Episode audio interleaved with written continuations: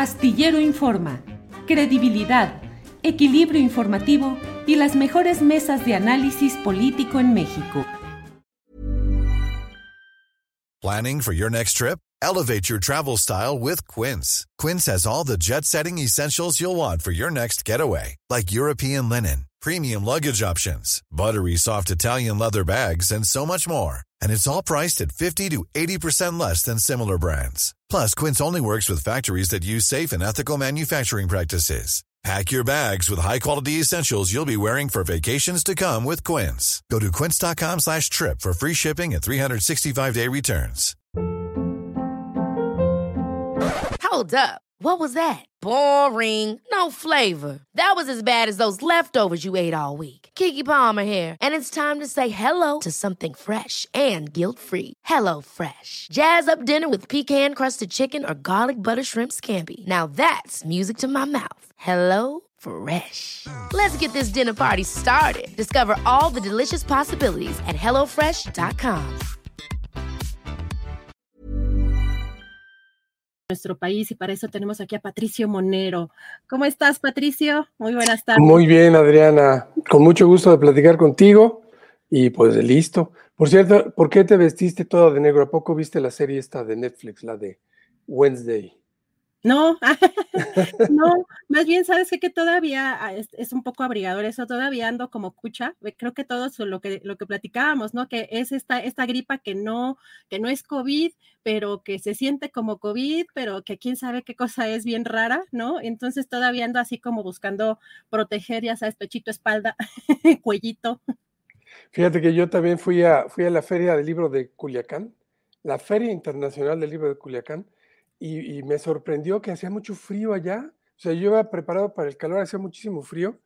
Hacía muchísimo frío al, al, transbordar en la Ciudad de México y también algo me agarró. Pero creo que fue faringitis más que otra cosa. Pero sí, todo el mundo andamos enfermos. Pues a mí se me hace, ¿sabes qué? Muy extraño porque yo lo que les platicaba el otro día es que recuerdo solamente cuatro veces en mi vida adulta que me haya dado temperatura, pues por varicela, que me dio ya de grande, me dio este también salmonela, y pues la primera vez que me dio COVID y esta vez entonces como que ni o nunca me había dado influenza y esto es una cosa rara o no, no sé, pero sí me llama la atención porque gripa, gripa, yo digo que no es. Así que quién sabe qué mezclas tan extrañas en esta época de pandemia. Ya nos dirán luego los especialistas porque quizás un poco pronto, pero veo que muchos andamos, andamos así medio cuchos, ¿no, Patricio?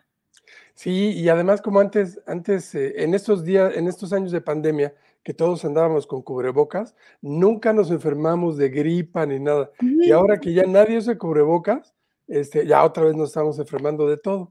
Así es que bueno, es pues una cosa por otra. Ah, eso sí, pero Patricia, a ver, cuéntanos de lo que nos quieras platicar, puede ser de tus libros, qué estás haciendo, qué vas a hacer o cómo ves la política, porque parece que en estas épocas la agenda pues nacional bajaba, ¿no? En, tradicionalmente, pero vemos que está bien calientito por todos lados, así que ¿de qué te gustaría platicar con nosotros? Pues yo el... estoy puesto para platicar de todo. Además, como soy monero multiusos, porque hago cartón diario, ¿no? Cartón editorial político también, este, ahora estoy haciendo un podcast, acabo de tener un podcast con Trino sobre el Mundial, que estuvo muy divertido. Ah, qué padre. Y estoy haciendo mis libros, estoy trabajando en esta serie que ya conoces, la de México antes de ser México, que por cierto ahora en febrero sale el tomo 3, estoy muy contento. Y estoy escribiendo, estoy terminando mi segunda novela. Esta fue la primera que ya, eh, que ya conocen, aunque creo que no la presenté con ustedes, que salió ahora a principios de año Estoy terminando la segunda y, y pues espero estarle entregando la editorial por ahí de febrero, marzo del año próximo. Le hacemos Entonces, el comercial estoy ocupado. Para, para, Navidad, ¿no? Para el regalo de Navidad, aquí pásele, pásele. no venía preparado, pero pues sí. Además tiene pero, colores navideños, mira. Exactamente, así que bueno, aproveche. Y, y, además que es la primera y va a salir pronto la otra. Exactamente. Ah, perfecto. Es. Oye, pues, ¿qué te parece, Patricio? Eh, si, si, empezamos, porque este programa también pues tiene mucho de política y pues lo que estamos viendo en este escenario y sobre todo cómo se está um, configurando, cómo ves cómo se está configurando el camino hacia el 2024, tanto en la oposición y pues en Morena, que ayer lo que estuvimos viendo en esta reunión con legisladores fue que de alguna manera el presidente pues los instó a, aceptar la encuesta y, a que todos estuvieran de acuerdo en esta reunión a cerrar filas en torno a las tres corcholatas con la ausencia de, Ricardo Monreal. Así que, ¿cómo, ¿cómo, ves cómo pinta el 2024, Patricio? Pues mira, eh, yo creo que la cosa está muy cantada, no le veo grandes sorpresas. Hay tres corcholatas, de, la, de, las cuales una de ellas es corcholatita, Dan Augusto, pues ni pinta. Yo, yo tengo una, una teoría de por qué está ahí, ahorita se las, nunca se la he dicho a nadie, pero se las voy a, contar ahorita, que es que la cosa está entre Claudia Sheinbaum y Marcelo Ebrard. Particularmente pienso que Claudia Sheinbaum ya se, la llevó de calle, porque además ella es la, la candidata del presidente, eh, porque además se apoderaron ¿no? del aparato de Morena, o sea, eh, su gente tiene el control del aparato de Morena, eh, y además, pues es mucho más conocida, más activa en el país que Marcelo Ebrard, que él está mucho en las cuestiones internacionales, pero no tiene tanta presencia como lo está teniendo Claudia Sheinbaum. Ahora, entonces yo estoy seguro que la candidata va a ser Claudia Sheinbaum y esta es mi teoría, que no se le ha oído a nadie más, es una exclusiva para, para ustedes. Yo creo que Adán Augusto está ahí como precandidato para validar una vez que la famosa encuesta, que ya sabemos cómo se hacen las encuestas, le dé el triunfo a Claudia Sheinbaum. Este, cuando Marcelo quiera ponerse al, tiro, así como ahora pasó en, en, Coahuila, Adán Augusto va a decir, no, yo estoy de acuerdo, todo estuvo perfecto, y entonces pues ya como, ¿cómo la va a hacer de jamón Marcelo Ebrard? No creo que pueda.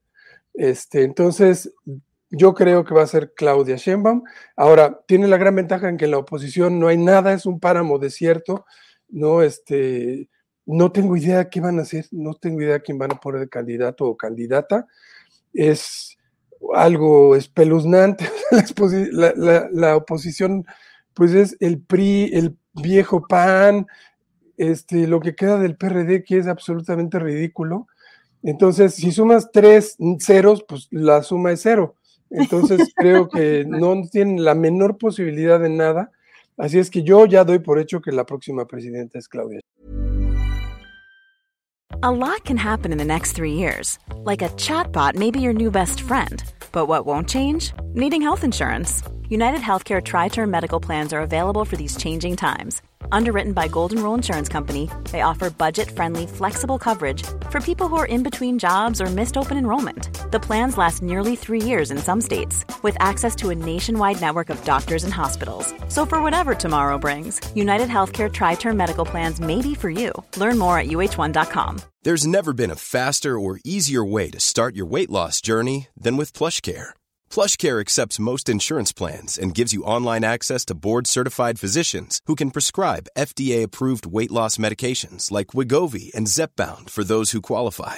Take charge of your health and speak with a board-certified physician about a weight loss plan that's right for you. Get started today at plushcare.com slash weight loss. That's plushcare.com slash weight loss. plushcare.com slash weight loss. No sé si soy claro en mi respuesta. Claro, claro, pero lo que yo he dicho, eh, Patricia, es que nos van a, o sea, si la oposición es inteligente, yo sé que tenemos todas nuestras dudas, ¿no? Pero eh, porque también veo que en este liderazgo, como Julio menciona también a Claudio X González, como en, esta clase de gerencia, ¿no? Claudio X Gonzalista, eh, que pues no es muy brillante en su, pues en su eh, retórica, eh, no sabemos muy bien ni siquiera eh, cuáles son las ideas propias, porque vemos que es un repositorio de pronto de diferentes personajes de oposición, pero si fuera inteligente, yo digo que en algún momento lo van a descubrir o contratarán a alguien y nos pondrán a decidir entre Morena y Morena. Y, lo que mencionas de pues, los desencantados de las propias encuestas y que tenemos por ahí también a otros personajes volando y que no están incorporados eh, pues en el corcholataje eh, pues López Obradorista como el propio Monreal y, e incluso el diputado Gerardo Fernández Noroña y también en algún momento se mencionó a Tatiana Cloutier que ella ya dice que pues definitivamente está con, con la cuarta transformación pero que se pasó del lado de la porra. Y por eso le preguntaba yo eh, pues ayer si habían pues, le habían coqueteado, ¿no? En la oposición para ver si, eh, pues como en el caso de Ricardo Monreal, podría darse ese escenario, aunque en el caso de Ricardo Monreal parece que ya no es tan factible o que ya no le están haciendo ojitos, pero ¿no ves tú que pues pueda pasar eh, alguna circunstancia de esta naturaleza que nos, nos eh, pongan a, elegir entre pues personajes de propio, surgidos del propio movimiento de Morena? Mira, en este momento yo creo que la única persona que votaría por Ricardo Monreal es Gibran. Creo que tendría un voto en el país. Después, este, Noroña, ¿tú te imaginas a Fernández Noroña de candidato del PAN? pues no, obviamente no, va a ocurrir. No, no, no. No, no, lo dice más este por Marcelo Ebrard, que tiene. Y Ebrard no, no puede porque, o sea, legalmente, si participa Ebrard en todo el proceso de Morena, y en las encuestas y todo eso, no puede después irse a otro, otro partido. No, desde antes, desde antes incluso, ¿no? Que ya, ya viendo, digamos, eh, pues cómo está, como mencionas, ya está todo tapizado o todo lo vemos quizá por ese rumbo y que está muy, está muy callado. No sé si, si en estos días este, vemos a Marcelo Obrar quizá no tan activo como lo hemos visto en semanas anteriores en sus redes sociales. Entonces que en, este, en estos próximos meses veremos quizá una configuración más clara, ¿no crees? Pues sí. Ahora yo creo que va a pasar, mira, acaba de pasar con Monreal. Monreal tenía un pie afuera, ya se iba a ir de candidato de unidad de la oposición y, dijo, no, no, mejor no me voy porque aquello, pues es, imagínate nada más que te postule el PRI de Alito, el PAN y, el PRD, pues, o sea, iba al fracaso absoluto, ¿no? Entonces yo creo que priva un poco la inteligencia o, el, deseo de hueso futuro. Dice, no, sabes que mejor me quedo aquí, me alineo y ya algo pasará después. Y yo creo que Marcelo, pues le pasaría lo mismo, porque si se fue, imagínate que se vaya de candidato de la oposición, ¿no? Uno no va a ganar, nada más se va a tatemar durísimo y está todavía lo suficientemente joven, creo yo, como para aspirar a ser secretario de gobernación y después a la mejor candidato. No sé, pero creo que, creo que pasarse así a la, a la oposición, siendo lo que es la oposición, es un suicidio. Ahora, yo creo que la única esperanza que tienen la oposición este, es, la verdad lo creo, ¿eh? es Luis Donaldo Colosio, que obviamente no tiene carrera política, lleva dos años de alcalde de Monterrey, no tenemos idea de lo que está haciendo, pero se llama Luis Donaldo Colosio, ¿no? O sea, lo único que tiene es el nombre, y ese nombre pesa mucho y, ve, o sea, nada más por el nombre tiene veintitantos por ciento de la intención del voto. Entonces, creo que es la única posibilidad que tendrían de mínimamente competir si todo el mundo se uniera alrededor de ese candidato. Fuera de eso, no sé, Beatriz Paredes o algo así, yo creo que sacaría, nada más su familia votaría por ella. Este, no sé, no veo la verdad de la oposición, creo que... Es fíjate que ahí está, ¿no? La clave, el factor movimiento ciudadano, que es el que está como o, el que completaría o el que abonaría pues a los porcentajes eh, para la oposición y, que es donde hasta ahorita eh, de acuerdo a sus propios dirigentes, pues irían, irían solos, ¿no? Es como también la, carta que estaría por verse en claro. meses. Pero ¿cómo, ¿cómo, ves, Patricio? También incluso algo que nos preocupa, sobre todo eh, para quienes estamos o, pensamos en la izquierda, eh, pues de pronto la infiltración de muchos personajes de derecha, de ultraderecha, por ejemplo, en este tipo de, eh, eh, de incorporaciones, en el caso de Conalep, por ejemplo, con Manuel Espino, ¿no? En un tema tan, pues, importante, fundamental como es el de la, el de la educación y que de pronto también vemos que pues hay infiltraciones eh, en diferentes ámbitos, en el Partido del Trabajo, este, en, en las cámaras, etcétera. ¿Cómo, cómo, ¿Cómo ve ese movimiento si sigue pues con este pragmatismo a la cabeza con Mario Delgado? Pues mira, aquí es donde seguramente ahorita no estoy viendo los chats, pero hasta ahorita me iba muy bien seguramente y ahorita es donde me van a empezar a llover los, a llover los jitomatazos. yo, creo, ah, yo creo que la mejor definición de lo que es la 4T la dio eh, Víctor Toledo en ese audio que se, que se filtró en donde dice que pues la 4T no es nada, o sea, es una melcocha de todo, una mezcolanza de todo tipo de propuestas, ideas, eh, en donde caben de izquierda, de derecha, de centro, y entra todo mundo, ¿no? Y pues lo estamos viendo, o sea, hay, hay personajes en Morena y en la 4T que creo que son muy respetables, y muy admirables incluso, y hay otros que son de vergüenza y de pena. Lo mismo, ¿no? Hay gobernadores que pues ahí más o menos la llevan, y hay gobernadores que, que son una vergüenza y que deben, la, Morena y la 4T va a tener que responder por ellos, como el gobernador de Chiapas, este, Cuauhtémoc Blanco, el gobernador de San Luis, que técnicamente no son de Morena, bueno, ya Cuauhtémoc Blanco creo que ya se afilió, y que son verdaderos, este, o sea, que, que el futuro, el futuro va a ser muy duro con esos gobiernos y con esa, esas decisiones porque le están causando un daño terrible a sus, a sus estados. Y hay muchos más, desde luego. Y presidentes municipales y de todo. Y mira, yo siento que, y aquí vengan los jitomatazos todavía más duro, yo creo que la Morena no, eh, no se perredizó tanto como se está priizando, ¿no? Va en, en ruta rapidísima a volverse el nuevo partido de Estado, el nuevo PRI, este, y, las personas que se están incorporando, los embajadores que estamos mandando a otros países, estos, estos exgobernadores priistas vergonzantes, es realmente penoso. Ahora, yo siento obviamente que, se han hecho cosas muy buenas, que, se han hecho cosas muy positivas, que López Obrador creo que es un gran político, creo que es un gran estadista, y, en el sentido no de que sea todo lo que hace está haciendo bien y es perfecto y qué maravilla, sino en el sentido de que conoce el Estado mexicano, conoce todos los mecanismos y, por eso el país se ha mantenido bastante estable, la economía, la política, a diferencia de otros países en América Latina que han pasado por procesos más o menos similares. Y creo que eso está bien. Este, creo que se han dado apoyos muy importantes a población muy lastimada, como son los adultos mayores, los jóvenes, y creo que eso es lo que tiene a, López Obrador en tan altos niveles de aprobación, porque son cosas muy importantes que, que la oposición no, no, sabe ver, no entiende porque no se mueve en esos estratos y no, no dimensiona la importancia de esos apoyos. Este, creo que es algo muy bueno, toda la política social, incluso algo que ha sido muy criticado, que es la cuestión de la salud, ahora con la pandemia, ¿no? Este, creo que, que, ha funcionado bien con todo y, el, y las limitaciones y las dificultades que enfrenta estos asuntos, ¿no? Pero siento que, eh, que, que políticamente, ¿no? No, no pinta bien la cosa, porque finalmente, ¿qué es lo que pasa siempre? ¿No? En este tipo de movimientos, los que se quedan hasta el final son los que quieren algo, los que quieren hueso y los que quieren negocio, y son los que aguantan todo y los que hacen de todo para quedarse finalmente con el aparato, y creo que lo están logrando.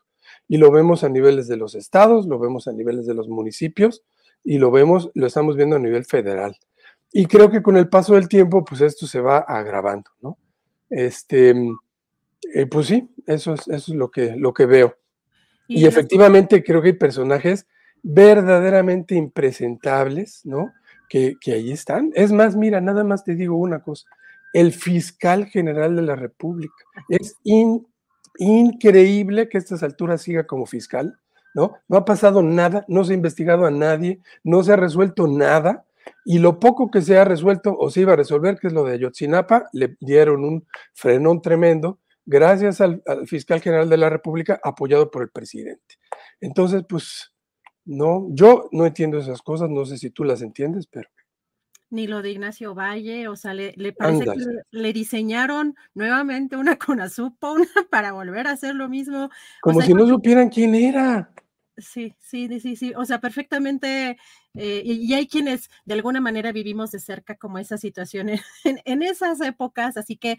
De la leche radioactiva y demás. Exacto, era exactamente, ¿te acuerdas? La leche Betty, ¿no? Era la leche... Exacto. Eh, vivimos de cerca como esa, esa etapa y sabemos cuando llegó así como que le diseñaron nuevamente para que volviera a ser de las suyas. Sorpresa, ¿no? Se llevaron hasta los apagadores. Sí, no, increíble eh, lo que está pasando con muchos personajes, desde la propia Ana Gabriela Guevara, las este, San Juana Martínez. Oye, exacto, lo del, lo del Notimex, o sea, ¿cómo puede ser? Sí, hay, no, pero bueno, ya nos van a echar aquí los jitomatazos, pero ya, estoy acostumbrado. un poco de, pregunta. Eh, ¿Cómo ves en esto eh, que está sucediendo con lo del atentado a Ciro Gómez Leiva? Eh, y pues los señalamientos que hay del presidente que insiste en que puede ser un, pues un autoatentado que no cometido por él mismo, pero sí por parte de eh, pues, el grupo opositor para afectar a su gobierno, las conferencias mañaneras y también la otra parte que de estos medios eh, tradicionales, no sé si viste ahora que estuvieron, publicaron un desplegado en medios, pero sobre todo medios como el Universal, el Excelsior, Latinos, y dice que 170 y tantos eh, periodistas firmaron ese desplegado para hacer un llamado eh, al presidente, pero si te das cuenta en esa lista, pues hay un montón de exfuncionarios, ¿no? Desde el propio Luis Carlos Ugalde hasta María Amparo Casar, por ejemplo. Fíjate que, eh, esa pregunta es interesante. Yo creo que a cuatro años de distancia y viendo lo que ha pasado en otros países de América Latina, lo que acaba de pasar en Perú, lo que ha pasado en Argentina, lo que pasó en Bolivia, lo que pasó en Brasil, etcétera, creo que podemos apreciar ya la, increíble importancia que tiene la conferencia mañanera, porque es lo que ha permitido el, contrarrestar el poder de esos medios corporativos que son, que no tienen piedad y que no tienen la más mínima ética periodística y que pues son eh, medios que están al servicio de, intereses económicos muy fuertes, ¿no?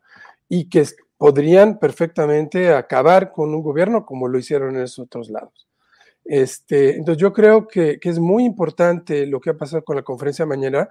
Creo que hay cosas como todo, ¿no? En la misma conferencia mañanera existen secciones como esta del quién es quién en las mentiras, que es malísima, pésima, mal hecha, mal leída, mal diseñada, que no funciona.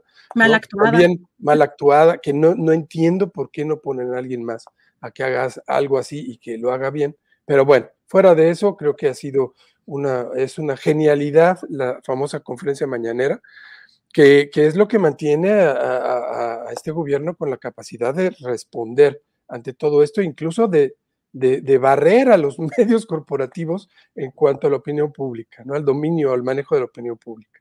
Ahora, este, pues en todo este asunto del atentado a Ciro y de la violencia contra los periodistas, está todo mezclado, ¿no? Todo, todo mezclado. Porque el atentado Ciro creo que es muy grave y creo que se debe condenar sin absolutamente ninguna, ninguna reserva. sin, medias tintas. Creo que es terrible. Y que al mismo tiempo creo que en todo mundo ha privado la irresponsabilidad, ¿no? O sea, el presidente ya especulando que seguramente es para desestabilizar a su gobierno. Los otros especulando que seguramente es el gobierno que quiere matar a sus opositores. O sea, no priva la, racionalidad, la, la, responsabilidad, ¿no? De decir, a ver, vamos a esperarnos, vamos a ver qué pasó y vamos a, a tratar de, a darle tiempo a que las autoridades investiguen y, resuelvan, ¿no? Y que sepamos qué pasa antes de lanzarnos a especular y a echarle más leña al fuego de la, de la, del encono y de, esta disputa absolutamente estéril, ¿no? Este, entonces, pues creo que está ahí todo metido, o sea, un medio periodístico absolutamente podrido, lleno de, de estos personajes que todos conocemos, que no son periodistas, y al mismo tiempo un país en donde priva la violencia contra todos contra los periodistas, contra los eh, defensores de derechos humanos. Ha habido muchísimos asesinatos de periodistas eh, en toda la República, que la, impunidad es la, priva la impunidad también, no se ha resuelto prácticamente ningún caso.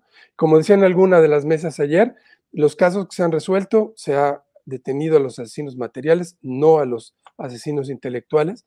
Y entonces, eh, bueno, pues en ese ambiente ¿no? En ese ambiente de impunidad absoluta, pues, pues puede pasar todo, ¿no? Pero es lo mismo, o sea, sigue sin funcionar los aparatos de justicia, las fiscalías no sirven para nada de los estados, la Fiscalía General de la República sirve menos que las fiscalías de los estados, y pues si eso no se arregla, pues todo lo demás, pues es caldo de cultivo para que pase lo que pase, ¿no?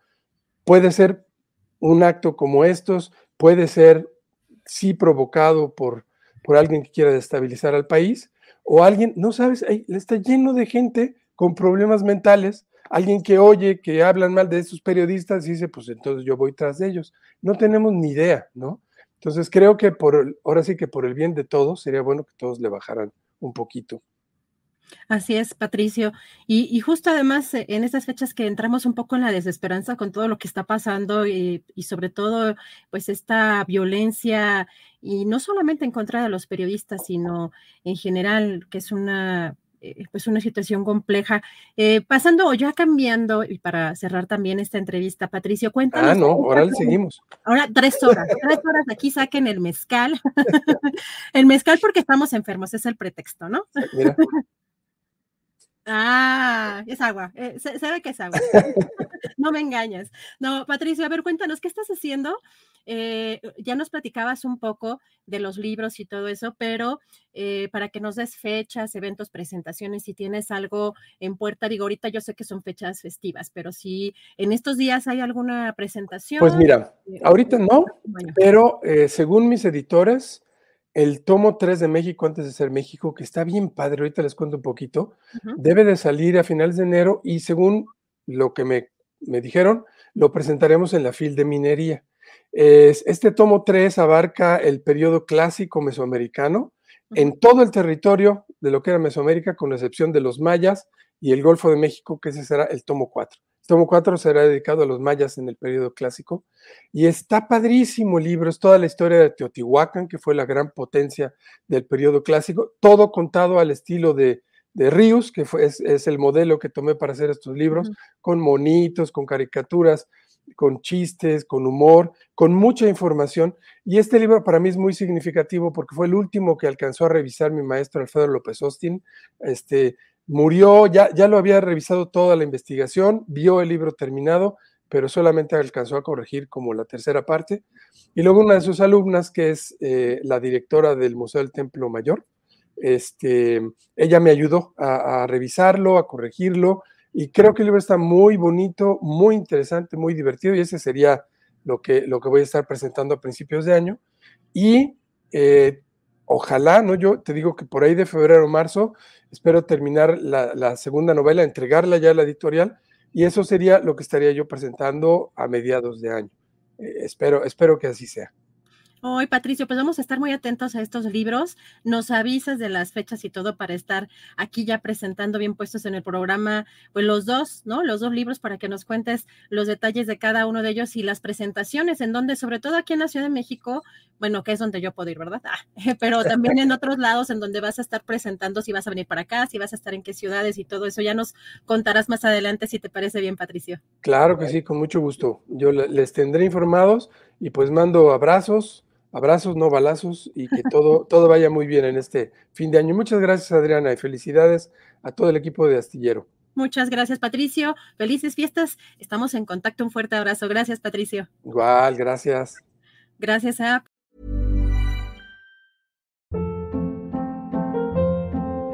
Hold up. What was that? Boring. No flavor. That was as bad as those leftovers you ate all week. Kiki Palmer here, and it's time to say hello to something fresh and guilt-free. Hello Fresh. Jazz up dinner with pecan-crusted chicken or garlic butter shrimp scampi. Now that's music to my mouth. Hello Fresh. Let's get this dinner party started. Discover all the delicious possibilities at hellofresh.com.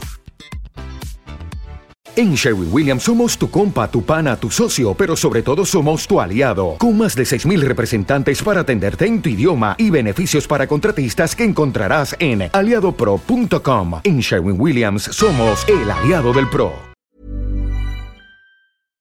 Para que te enteres del próximo noticiero, suscríbete y dale follow en Apple, Spotify, Amazon Music, Google o donde sea que escuches podcast te invitamos a visitar nuestra página julioastillero.com.